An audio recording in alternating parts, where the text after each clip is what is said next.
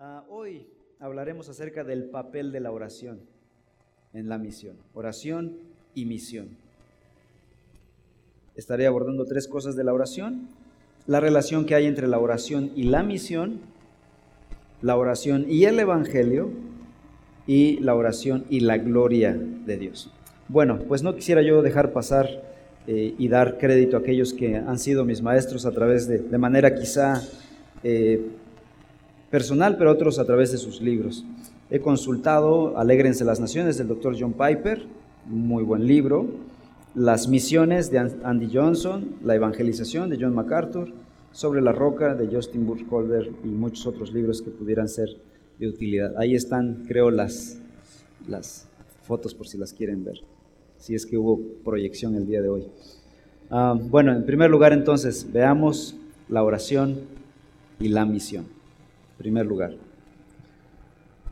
¿Qué relación hay entre la oración y la misión? ¿Hay alguna? Creo que sí. La iglesia de Cristo recibió el mandato de la misión, pero Dios no dijo, Dios les bendiga, háganle como puedan. Dios dijo, vayan, prediquen el Evangelio y arréglensela como puedan. ¿Dijo Dios eso a sus discípulos? No, él mismo se encargó de darles el mandamiento, la comisión, la instrucción, los detalles, darles el mensaje, pero también de darles el poder para la misión. Dios daría poder para que su iglesia pudiera ir a las naciones con el Evangelio y convencer a los paganos. Así que la obra de conversión, de convicción y conversión de los paganos al cristianismo no fue obra de la capacidad de oratoria de Pedro, de Pablo y de los demás apóstoles, que seguramente hablaban bien, eso pienso, uno supone. Pero cuando Pablo, por ejemplo, dice Primera de Corintios capítulo 2, dice, cuando fui a vosotros, le dice a los corintios, no fui con eh, palabras de humana sabiduría, como haciéndome el muy intelectual, sino que con mucha debilidad y temblor, me imagino a, Pablo predicando ante los corintios, que era una cultura de élite, con mucho dinero de las principales provincias romanas, y Pablo parado ahí en su púlpito, predicando temblando, ¿no? Recuerdo mis primeros sermones a la edad de 18 años. Qué bueno que te la perdiste. Qué bueno que no estuvieron ahí ah, con temor y temblor, literalmente. Pero dice Pablo, pero no prediqué otra cosa más que a Cristo y a este crucificado, el Evangelio. ¿Cuál fue el tema de la predicación de Pablo? El Evangelio. Porque sabía que en el Evangelio estaba el poder de Dios. Así que no importa si tu predicador está temblando de nervios, pero si está hablando verdad, señores, pónganle atención. Ese es un predicador poderoso, no aquel que anda paseando por aquí y por allá y diciendo y hablando de sus aventuras, sino aquel que toma el Evangelio, lo abre y lo desata. Dijo John, este, perdón, Spurgeon, ¿no? Él decía, la, la palabra de Dios es como un león. Solo tienes que soltarlo y hará su trabajo. Desata la palabra y hará su trabajo. Abre de la jaula un león no tienes que ayudarle a, darle de comer, Él se encargará del resto. Amados hermanos, abran la palabra, expónganla y ella hará su trabajo. Entonces Dios daría poder a su iglesia para predicar ante las naciones. Pero esa convicción y esa conversión de las naciones se daría por causa del poder de Dios. Vamos por favor a buscar Hechos capítulo 1, versículo 8. Hechos 1, 8.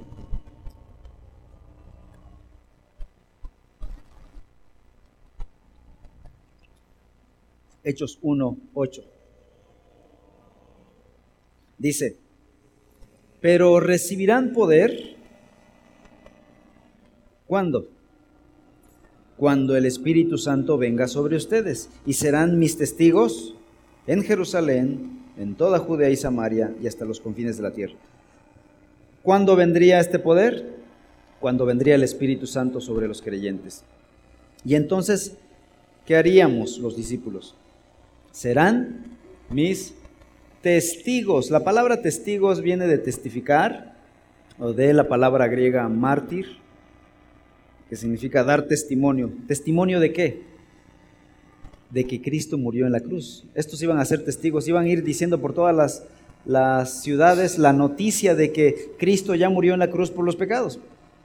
La palabra testigo es, una, ah, es un sustantivo equivalente a un misionero, un predicador, un expositor, en fin, son palabras, son distintas palabras, son variedades de palabras. Aquí pudo haber dicho, y serán mis misioneros. En Jerusalén, en toda Judea y Samaria, hasta los confines de la tierra. Pero usó la palabra testigo porque habla de que alguien ha experimentado, ha visto con sus propios ojos esta verdad, lo ha impactado él mismo y ahora puede, es capaz y tiene la responsabilidad de testificar. Entonces la iglesia primitiva supo cuál era su misión en el mundo. O sea, Dios no les dijo vayan y hagan lo que ustedes quieran. No, les dijo específicamente qué harían. Pero también supo cuál era la fuente de su poder. Así que los primeros discípulos, ¿qué hicieron? Buscar ese poder. ¿Dónde estaba el poder de Dios? En el Evangelio y en el Espíritu Santo. Así que, ¿qué hicieron los, los discípulos? buscaron al Espíritu Santo, buscaron a Dios para recibir el poder de su Espíritu Santo, como dice Hechos 1.8, por medio de la oración.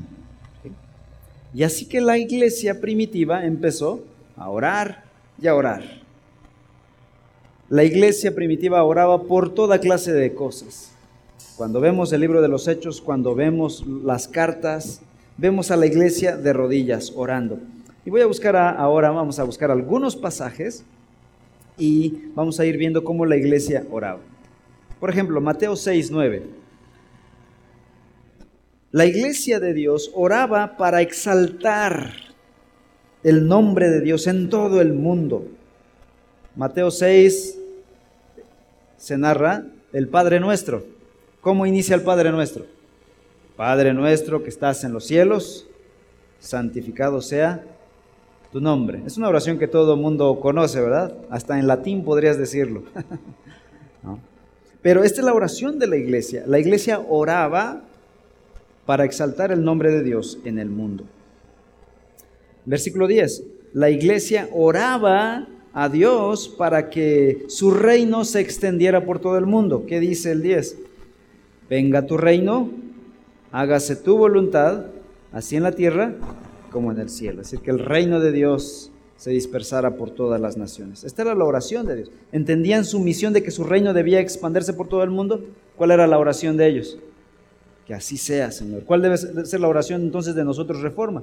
Señor, sé que tu voluntad es que tu evangelio llegue a cada nación, a cada tribu, a cada país del mundo. Bueno, te pedimos que uses a Reforma para ese propósito.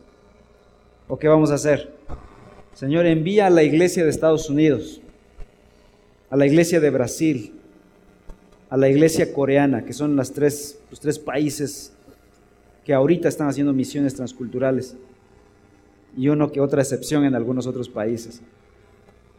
¿Qué está diciendo el Señor? ¿A quién le dio este, este, este mandato?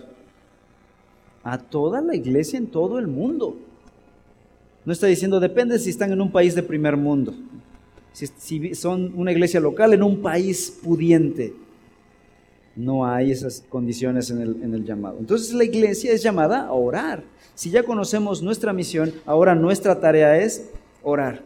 También, 2 Tesalonicenses 3.1, la iglesia, 2 Tesalonicenses 3.1, la iglesia rogó a Dios para que el Evangelio fuese predicado a todas las naciones, lo que acabamos de decir. 3.1, finalmente, hermanos, dice Pablo, oren por nosotros. ¿Para qué? Para que la palabra del Señor se extienda. Y miren, aquí hay un adjetivo, rápidamente y sea glorificada, así como sucedió también con ustedes.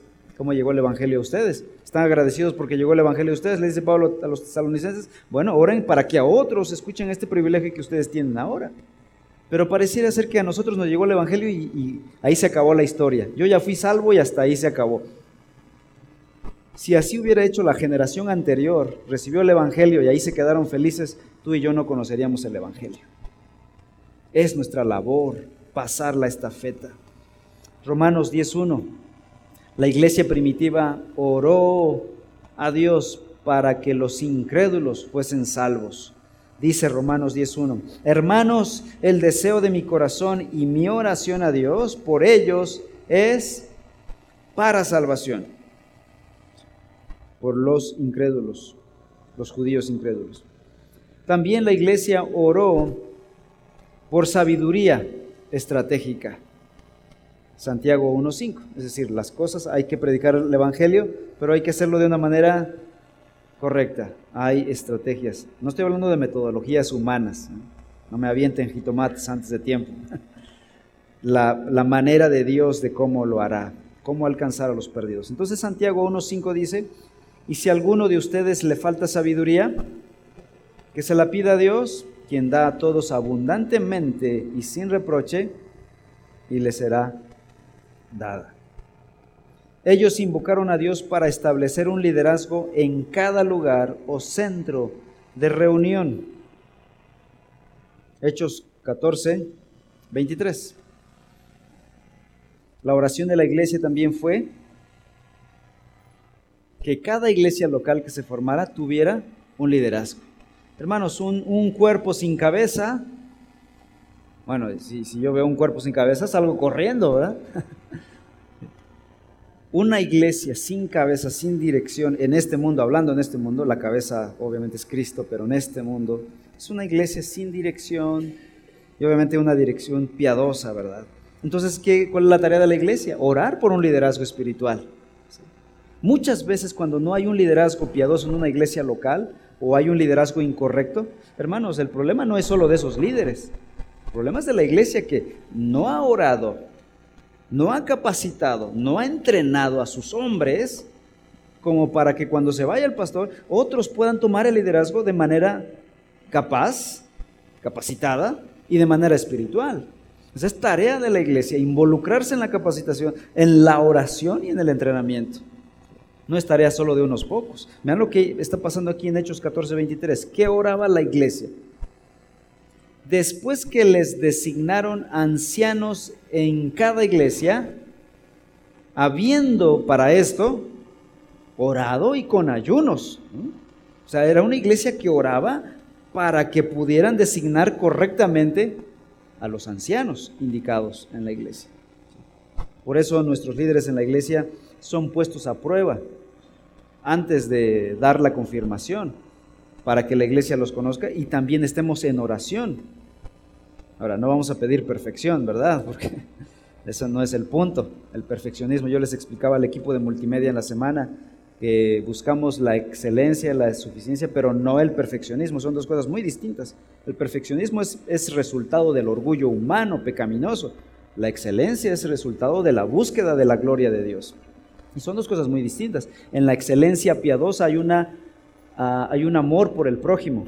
En el perfeccionismo, humano, orgulloso, hay un odio por el hermano. Me interesa que las cosas salgan bien, no me importan las personas. En, el, en la búsqueda de la excelencia piadosa hay un amor por las personas, una humildad, un respeto por las personas. Hay un mostrar el Evangelio. Entonces la iglesia buscaba a estos hombres que buscaran la excelencia, no, el perfeccionismo, el orgullo. Pero ¿cuál es la responsabilidad de la iglesia?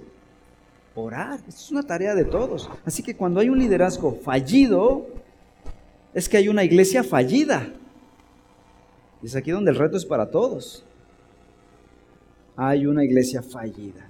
No ha trabajado, no se ha involucrado, no ha orado. Ellos acudieron a Dios para que envíe sus refuerzos. Y esto es muy tentador, hermanos, porque cuando uno ve a sus líderes fallar, pareciera ser que a veces la tentación que mete Satanás es aprovechar del árbol caído, hacer leña, ¿no? Más que dolernos con ellos y decir, esto soy yo, esta es mi carne, si falla él, fallo yo. Es como si dijeran, ay, me puse feliz porque ya cayó fulano de tal, qué bueno, ¿no? No, si falla, si, si, pecan nuestros líderes, hemos fallado toda la iglesia, amados hermanos. Por eso yo les pido oración por mi matrimonio a cada vez que yo puedo de manera individual, porque si me divorcio de mi esposa, toda la iglesia truena conmigo, hermanos. ¿Eh? Así que oren por mi matrimonio. Ah, no, no, mencioné una palabra muy fuerte, ¿verdad? Estamos bien, ¿verdad, mi vida? Gracias al Señor por su ayuda. Gracias por sus oraciones, por cierto, hermanos. Pero nuestros líderes deben ser apoyados en oración por cada yo oro cada semana por estos siete matrimonios que Dios ha puesto en el liderazgo de la iglesia y por todas las familias, por supuesto. Pero si estos varones fallan, será un dolor para mi corazón tremendo y para la iglesia. Yo espero que ese día, si que Dios no quiera y no pase, no haya una sola persona que esté feliz. Y si lo está, está manifestando que no ama a la iglesia, que no ama a su Señor. Roguemos al Señor que no pase nunca. Así que, ¿qué está haciendo la iglesia aquí? Orando con ayunos para que se designen a los hombres correctos para el liderazgo de la iglesia.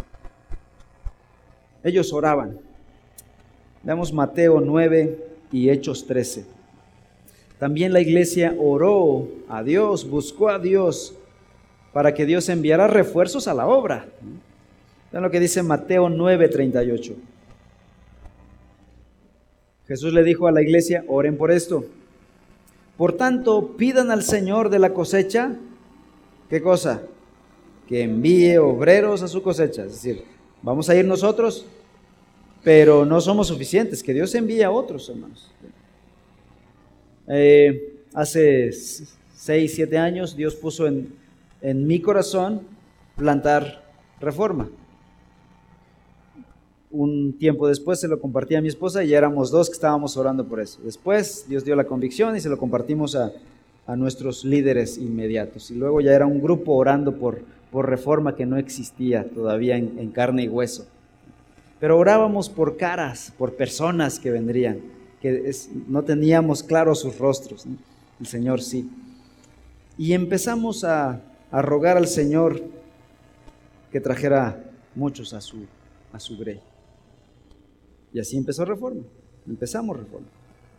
Pero ahora el siguiente paso es plantar otra iglesia. Pero ahora ya no lo voy a hacer yo otra vez solito como aquella vez. No, ahora somos 150 gentes como un ejército orando por, por la nueva obra.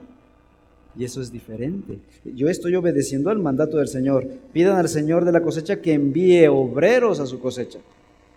Esto ya es tarea de reforma. Plantar iglesias es tarea ahora de reforma y vamos a gastar nuestro dinero, nuestro tiempo, nuestra energía y toda nuestra capacitación para la nueva obra, no para crear el imperio de reforma. No, estamos aquí, hermanos, para predicar el Evangelio. Hechos 13, 2 al 3. Mientras ministraban al Señor y ayunaban, está hablando de los líderes de Antioquía, de la iglesia en Antioquía el Espíritu Santo dijo, aparten a Bernabé y a Saulo para la obra a lo que los he llamado.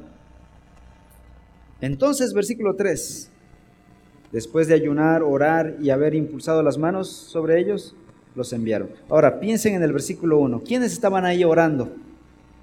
Bernabé, Saulo y otros varios, ¿verdad?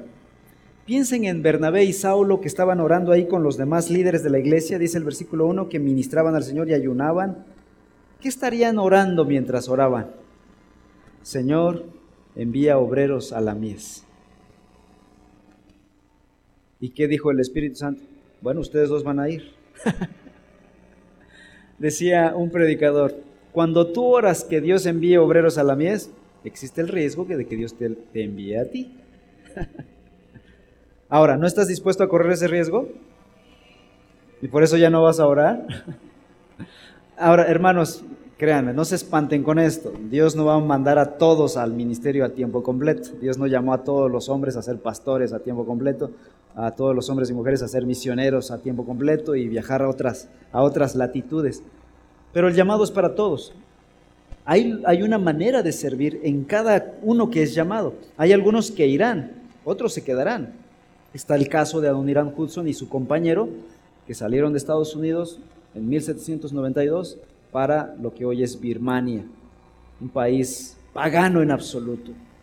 Y cuando estuvieron allá, descubrieron que el llamado no era para el compañero de Adoniran Hudson, que ya nadie se acuerda de él, pero hizo un trabajo excepcional.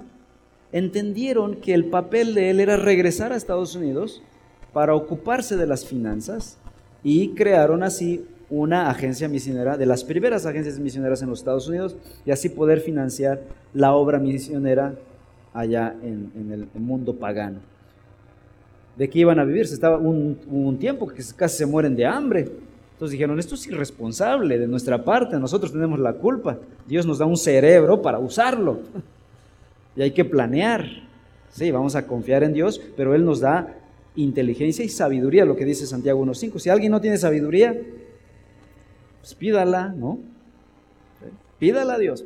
Entonces decidieron que Adoniram y su familia se quedarían en Birmania y su compañero y su matrimonio regresaría a Estados Unidos.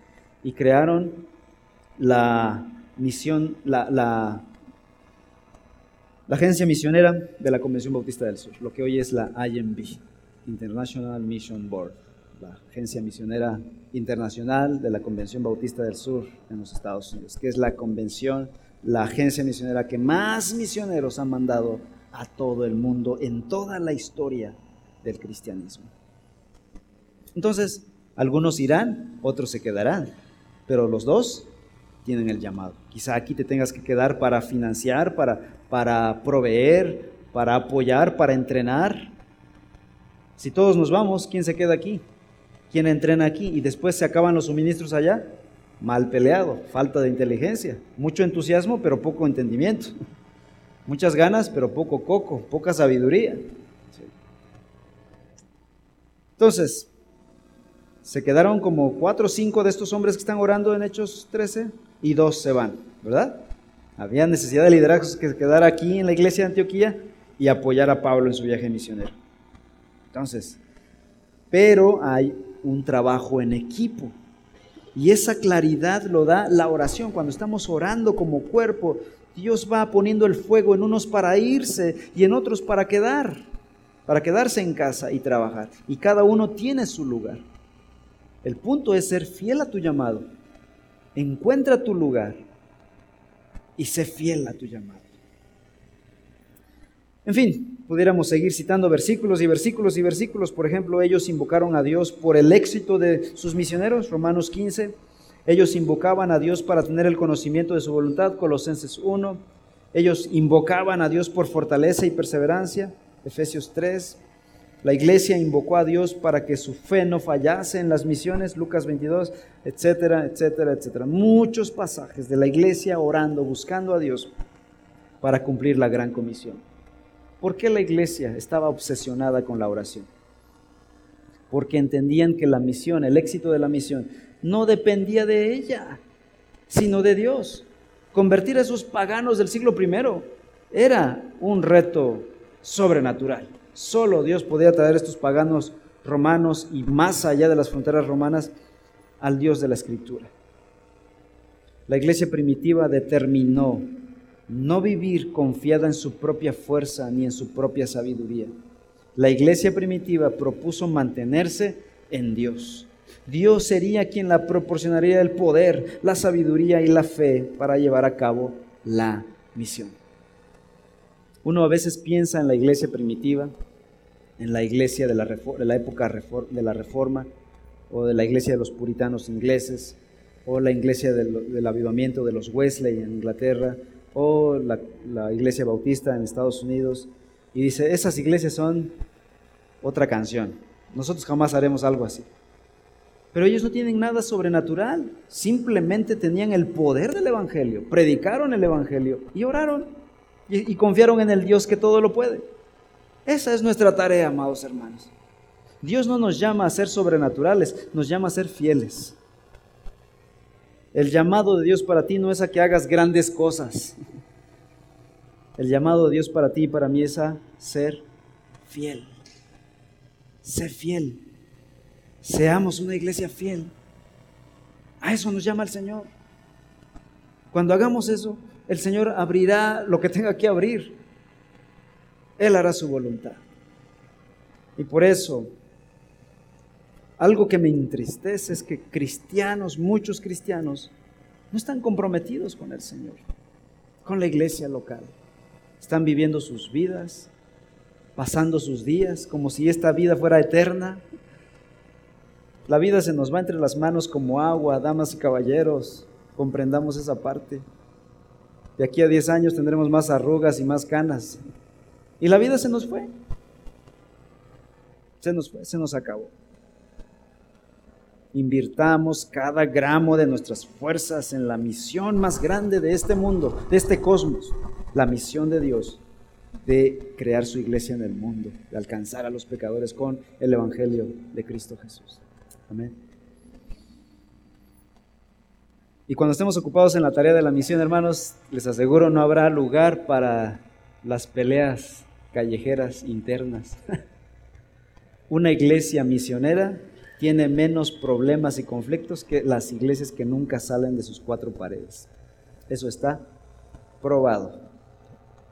Y creo que va a llegar el momento en que tendremos que hacer eso, hermanos, para evitar la ociosidad espiritual, la murmuración entre nosotros y tipo de cosas que se pueda dar. Ponernos a trabajar. Número dos, ¿qué relación hay entre la oración y el Evangelio? Hemos hablado ya, número uno, de la oración y la misión. ¿Es importante la oración para la misión? Sí, sí, porque la misión no se cumple sin el poder de Dios. Entonces, ¿qué tenemos que hacer nosotros? Buscar a Dios, clamar a Dios, orar a Dios.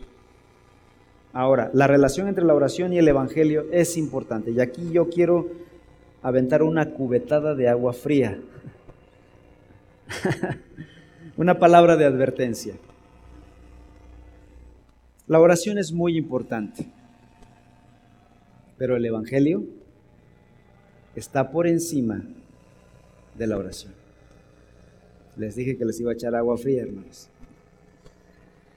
Y es que existe el peligro de poner la oración por encima del papel de la palabra de Dios, por encima del Evangelio, por encima de la predicación del Evangelio. ¿No es así? De hecho, a veces damos por sentado de que la oración es lo más importante en la vida y se acabó lo demás, ¿no? Lo que queremos son iglesias fervorosas y no intelectuales, ¿no? Ah, en los ochentas la queja era esas iglesias intelectualoides, que puro estudio, pura doctrina, pura doctrina decían, ¿no? Estaban peleadas con esas iglesias, ¿no? Pura doctrina ahí, por eso no voy ahí. Y entonces, o sea, la verdad de Dios estaba devaluada en esos años.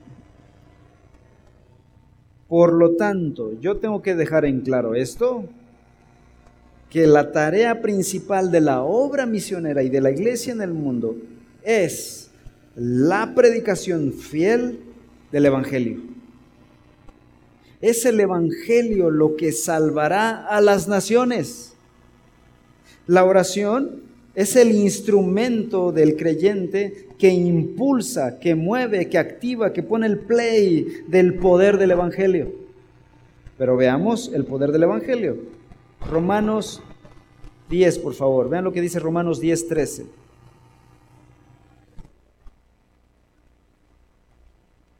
Porque todo aquel que invoque el nombre del Señor será salvo. Ahora versículo 14. ¿Cómo pues invocarán a aquel en quien no han oído? ¿Y cómo creerán en aquel de quien no han oído? ¿Y cómo irán sin haber quien les predique? Pablo estaba enfatizando la importancia del poder del Evangelio. ¿Cómo serán salvos? A menos que escuchen el Evangelio. Ahora sáltense al versículo 17. 10, 17. Así que la fe, esa fe salvífica, esa fe por la que son salvos estos que han escuchado el Evangelio, así, dice Pablo, concluimos que la fe viene por el oír y el oír por la palabra de Cristo. ¿Qué tienen que oír las naciones para ser salvas? La palabra, el Evangelio.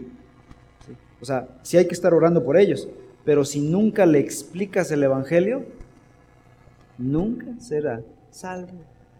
¿Se dan cuenta de eso?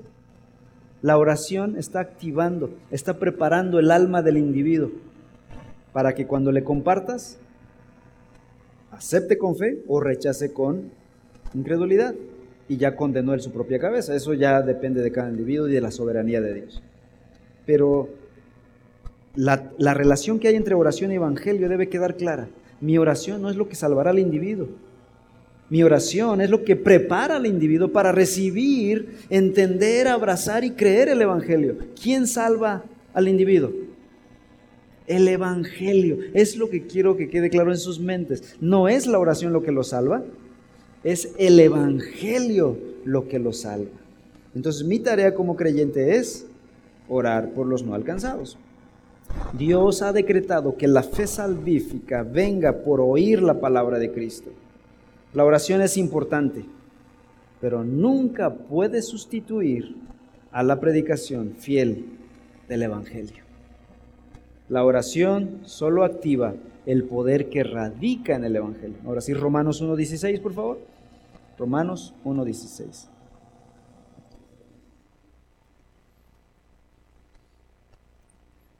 Porque no me avergüenzo del Evangelio, dice Pablo. ¿Por qué razón? Porque es el poder de Dios para la salvación de todo el que cree. ¿En dónde está el poder para salvar a todo el que cree? En el Evangelio. Eso ya lo vimos en Romanos capítulo 1. Por eso ahorita que les dije que les iba a tirar, les iba a tirar agua, ni se inmutaron, porque ya lo sabían. ¿verdad? Versículo 17. Porque en el Evangelio, vean el poder, la justicia de Dios se revela por fe y para fe, como está escrito, mas el justo por la fe vivirá. Por lo tanto, la oración simplemente acompaña y quizás refuerce a la predicación. La oración impulsa al creyente. En realidad la oración lo que hace es animarnos a nosotros, a ser fieles, a ser sabios, porque por medio de la oración uno va purificando su corazón, va afinando sus pensamientos. De hecho, muchas de las grandes ideas de los grandes predicadores y misioneros en el mundo vinieron mientras oraban. Y tal vez te ha pasado a ti. Mientras estás orando, como si se te prendiera el foco. No, no fue tu foco, fue el Espíritu Santo iluminando tu mente a través de la oración, refinando tu mente. Efesios 6, 17 y 18. Vean lo que dice el apóstol Pablo acerca de la relación de la oración con la palabra de Dios. Esto yo creo que es un buen resumen para terminar este, este aspecto, este punto. Dice Pablo, tomen, ¿qué cosa? La espada del Espíritu que es la palabra de Dios. Dice entonces, dice Pablo, tomen la palabra de Dios. ¿Con qué? Versículo 18. Con toda oración. Escuchen con atención. Tomen la palabra de Dios con toda oración y súplica, oren en todo tiempo en el Espíritu. Conclusión. ¿Qué debemos hacer los creyentes entonces? Tomar la palabra fielmente y orar. Confiando no en tu oración, no confíes en tu oración. Confía en la palabra de Dios, confía en el Evangelio Un ejemplo del poder del Evangelio está en China. Cuando la China comunista cerró sus fronteras por 40 años a los misioneros occidentales, los chinos habían recibido el Evangelio y expulsaron a los misioneros extranjeros. Quemaron sus Biblias, pero la semilla había sido implantada en sus corazones. Tomaron esa palabra entonces y la predicaron de memoria y de manera secreta con algunas porciones de Biblia que se quedaron, que subsistieron. Y a pesar de la persecución, al final de esos 40 años de cierre, la iglesia en China, después de esos 40 años, contaba con más de 50 millones de creyentes en China.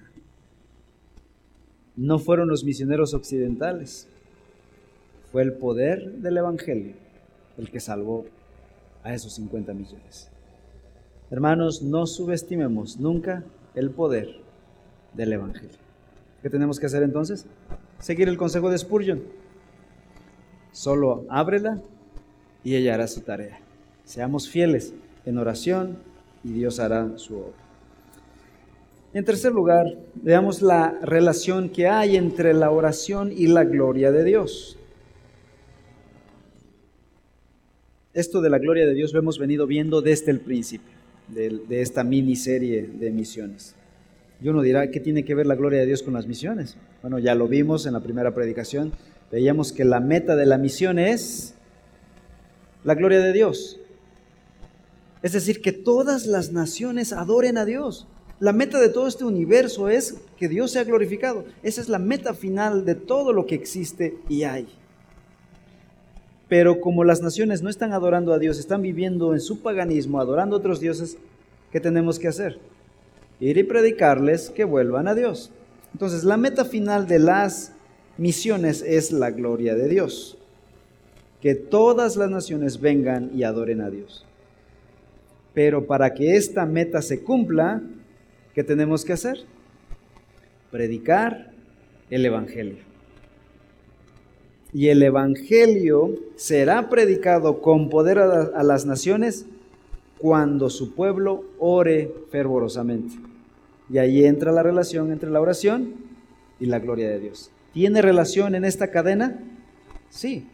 Es para empoderar el Evangelio, para que el Evangelio salve a muchos y esos muchos convertidos vengan y den gloria a Dios. Así que la oración es importante en la cadena de la gloria de Dios. Tenemos que orar para que las naciones se conviertan a Dios, para que la iglesia se movilice, para que las personas vayan y prediquen el Evangelio. Segunda Tesalonicenses 3, por favor. Segunda Tesalonicenses 3 y Efesios 6.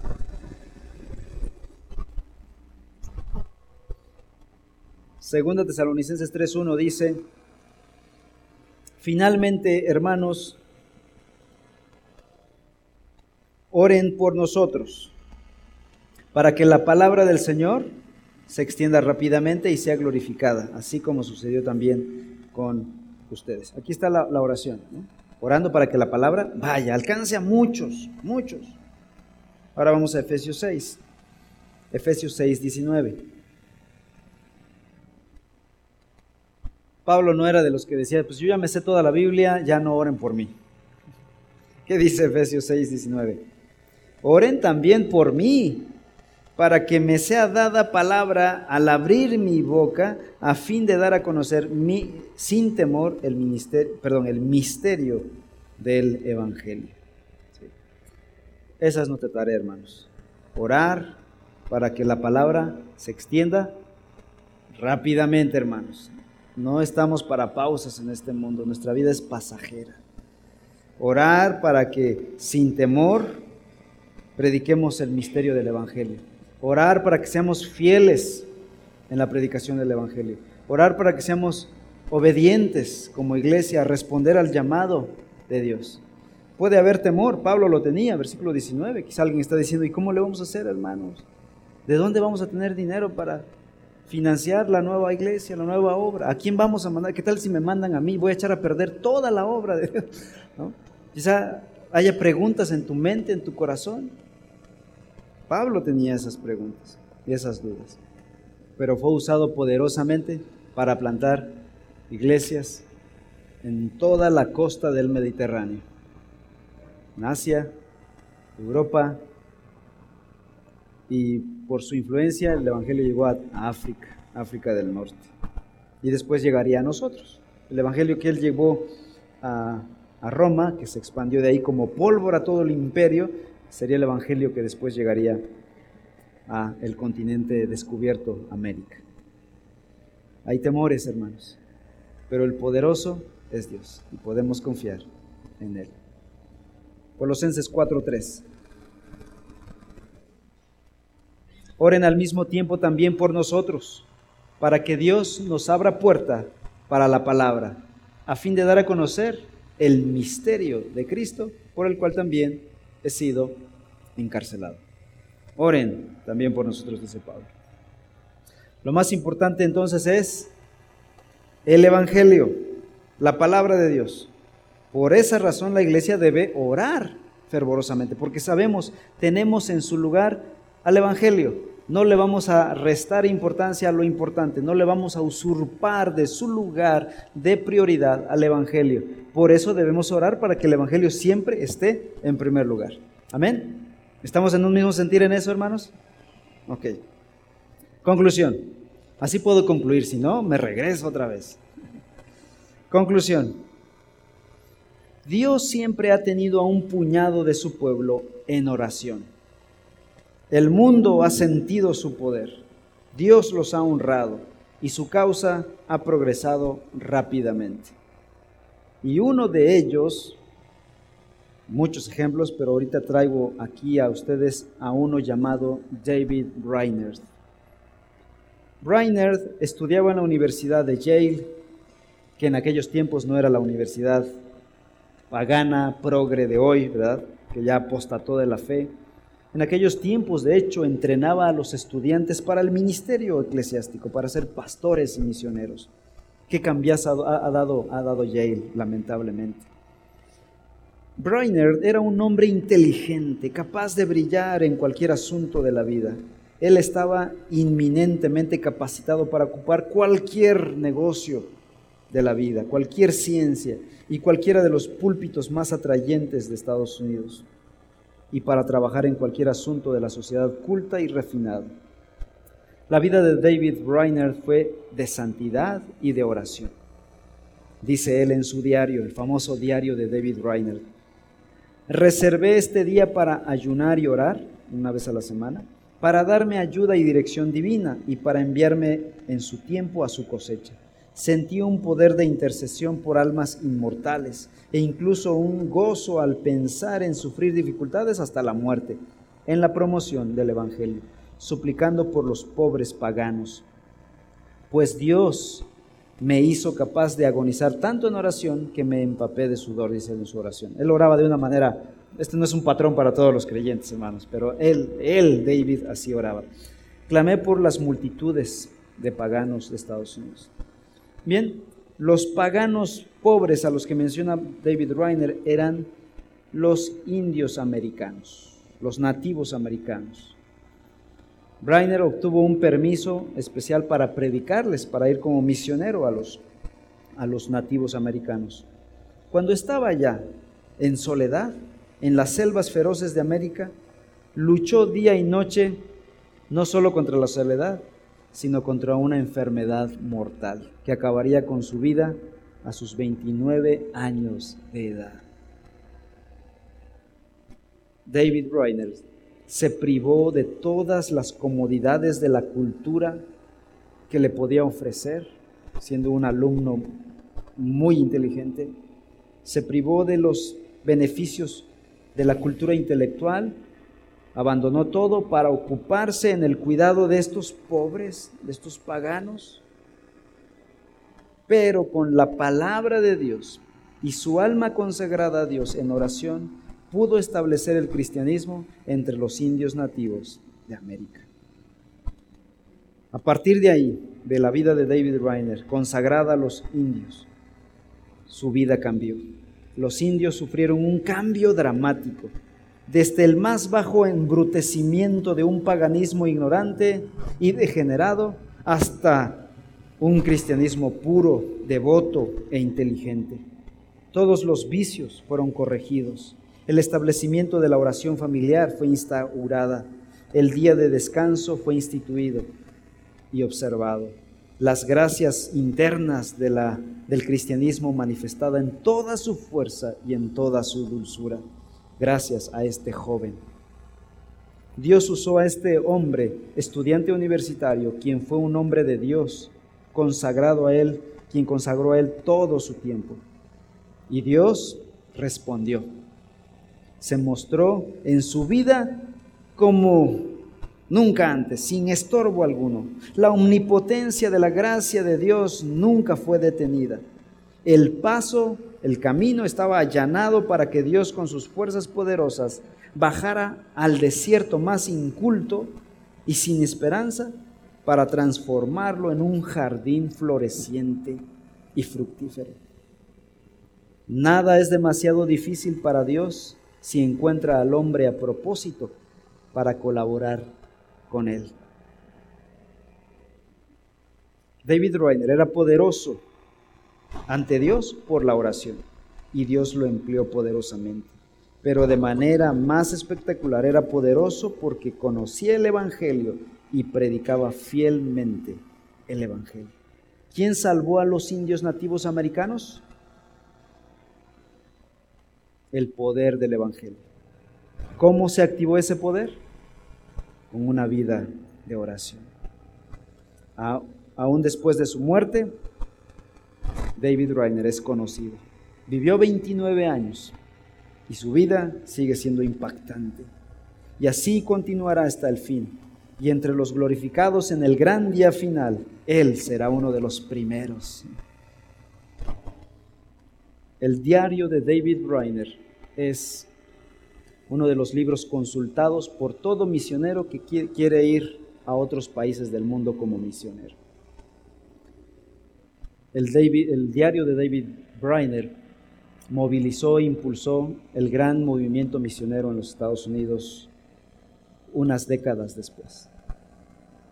Y así podríamos hablar de tantos otros santos hombres de Dios. Jim Elliot, George Mueller, el padre de huérfanos en Inglaterra, William Carey, el primer misionero inglés, Adoniram Hudson, el primer misionero americano, etcétera, etcétera. Todos ellos hombres poderosos en la predicación del Evangelio, hombres de oración. Hombres comunes y ordinarios, levantados por una fuerza sobrenatural a través del poder del Evangelio y de la oración. Hermanos, ¿cuál es nuestra tarea? Es predicar el Evangelio con fidelidad, con fuerza, sin temor. Pero para hacerlo de manera correcta, de manera estratégica, para animarnos cuando estemos desanimados, para obedecer cuando no queremos obedecer, para encender la llama cuando estamos apagados, ¿qué debemos hacer? Orar, para que abra puertas y el Evangelio corra rápidamente, dice el apóstol Pablo. Iglesia Reforma, somos llamados entonces a orar para que este maravilloso Evangelio llegue a muchos. Amén. Oremos. Padre Celestial, en esta hora te damos muchas gracias por tu bendita palabra que ha llegado a nosotros. Gracias a que otros nos la hicieron llegar. Ignoramos, Señor, qué sacrificios hicieron esas personas qué cosas dejaron, qué sueños dejaron, qué comodidades, de qué privilegios y comodidades se privaron para hoy nosotros gozar del Evangelio. Y no sabemos de qué privilegios se privan el día de hoy aquellos que nos sirven tu palabra. Queremos honrarlos. Bendice sus vidas y permítenos a nosotros ser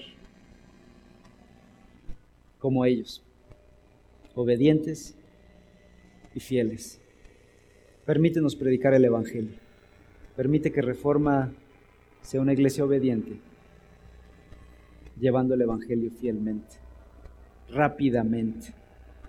Ayúdanos, Señor. Ayúdanos a no estar en letargo espiritual, encerrados, ensimismados en nuestros propios planes y sueños efímeros, pasajeros. Despierta tu pueblo, Señor, te lo suplico. Gracias por Cristo Jesús, quien murió en la cruz por nosotros. ¿Cuánta gente necesita escuchar esta bendita noticia salvadora? Ayúdanos a no ser un estorbo, Señor. Ayúdanos a ser instrumentos en la proclamación del Evangelio. Te lo pedimos, Señor en el nombre de tu Hijo Jesús. Amén.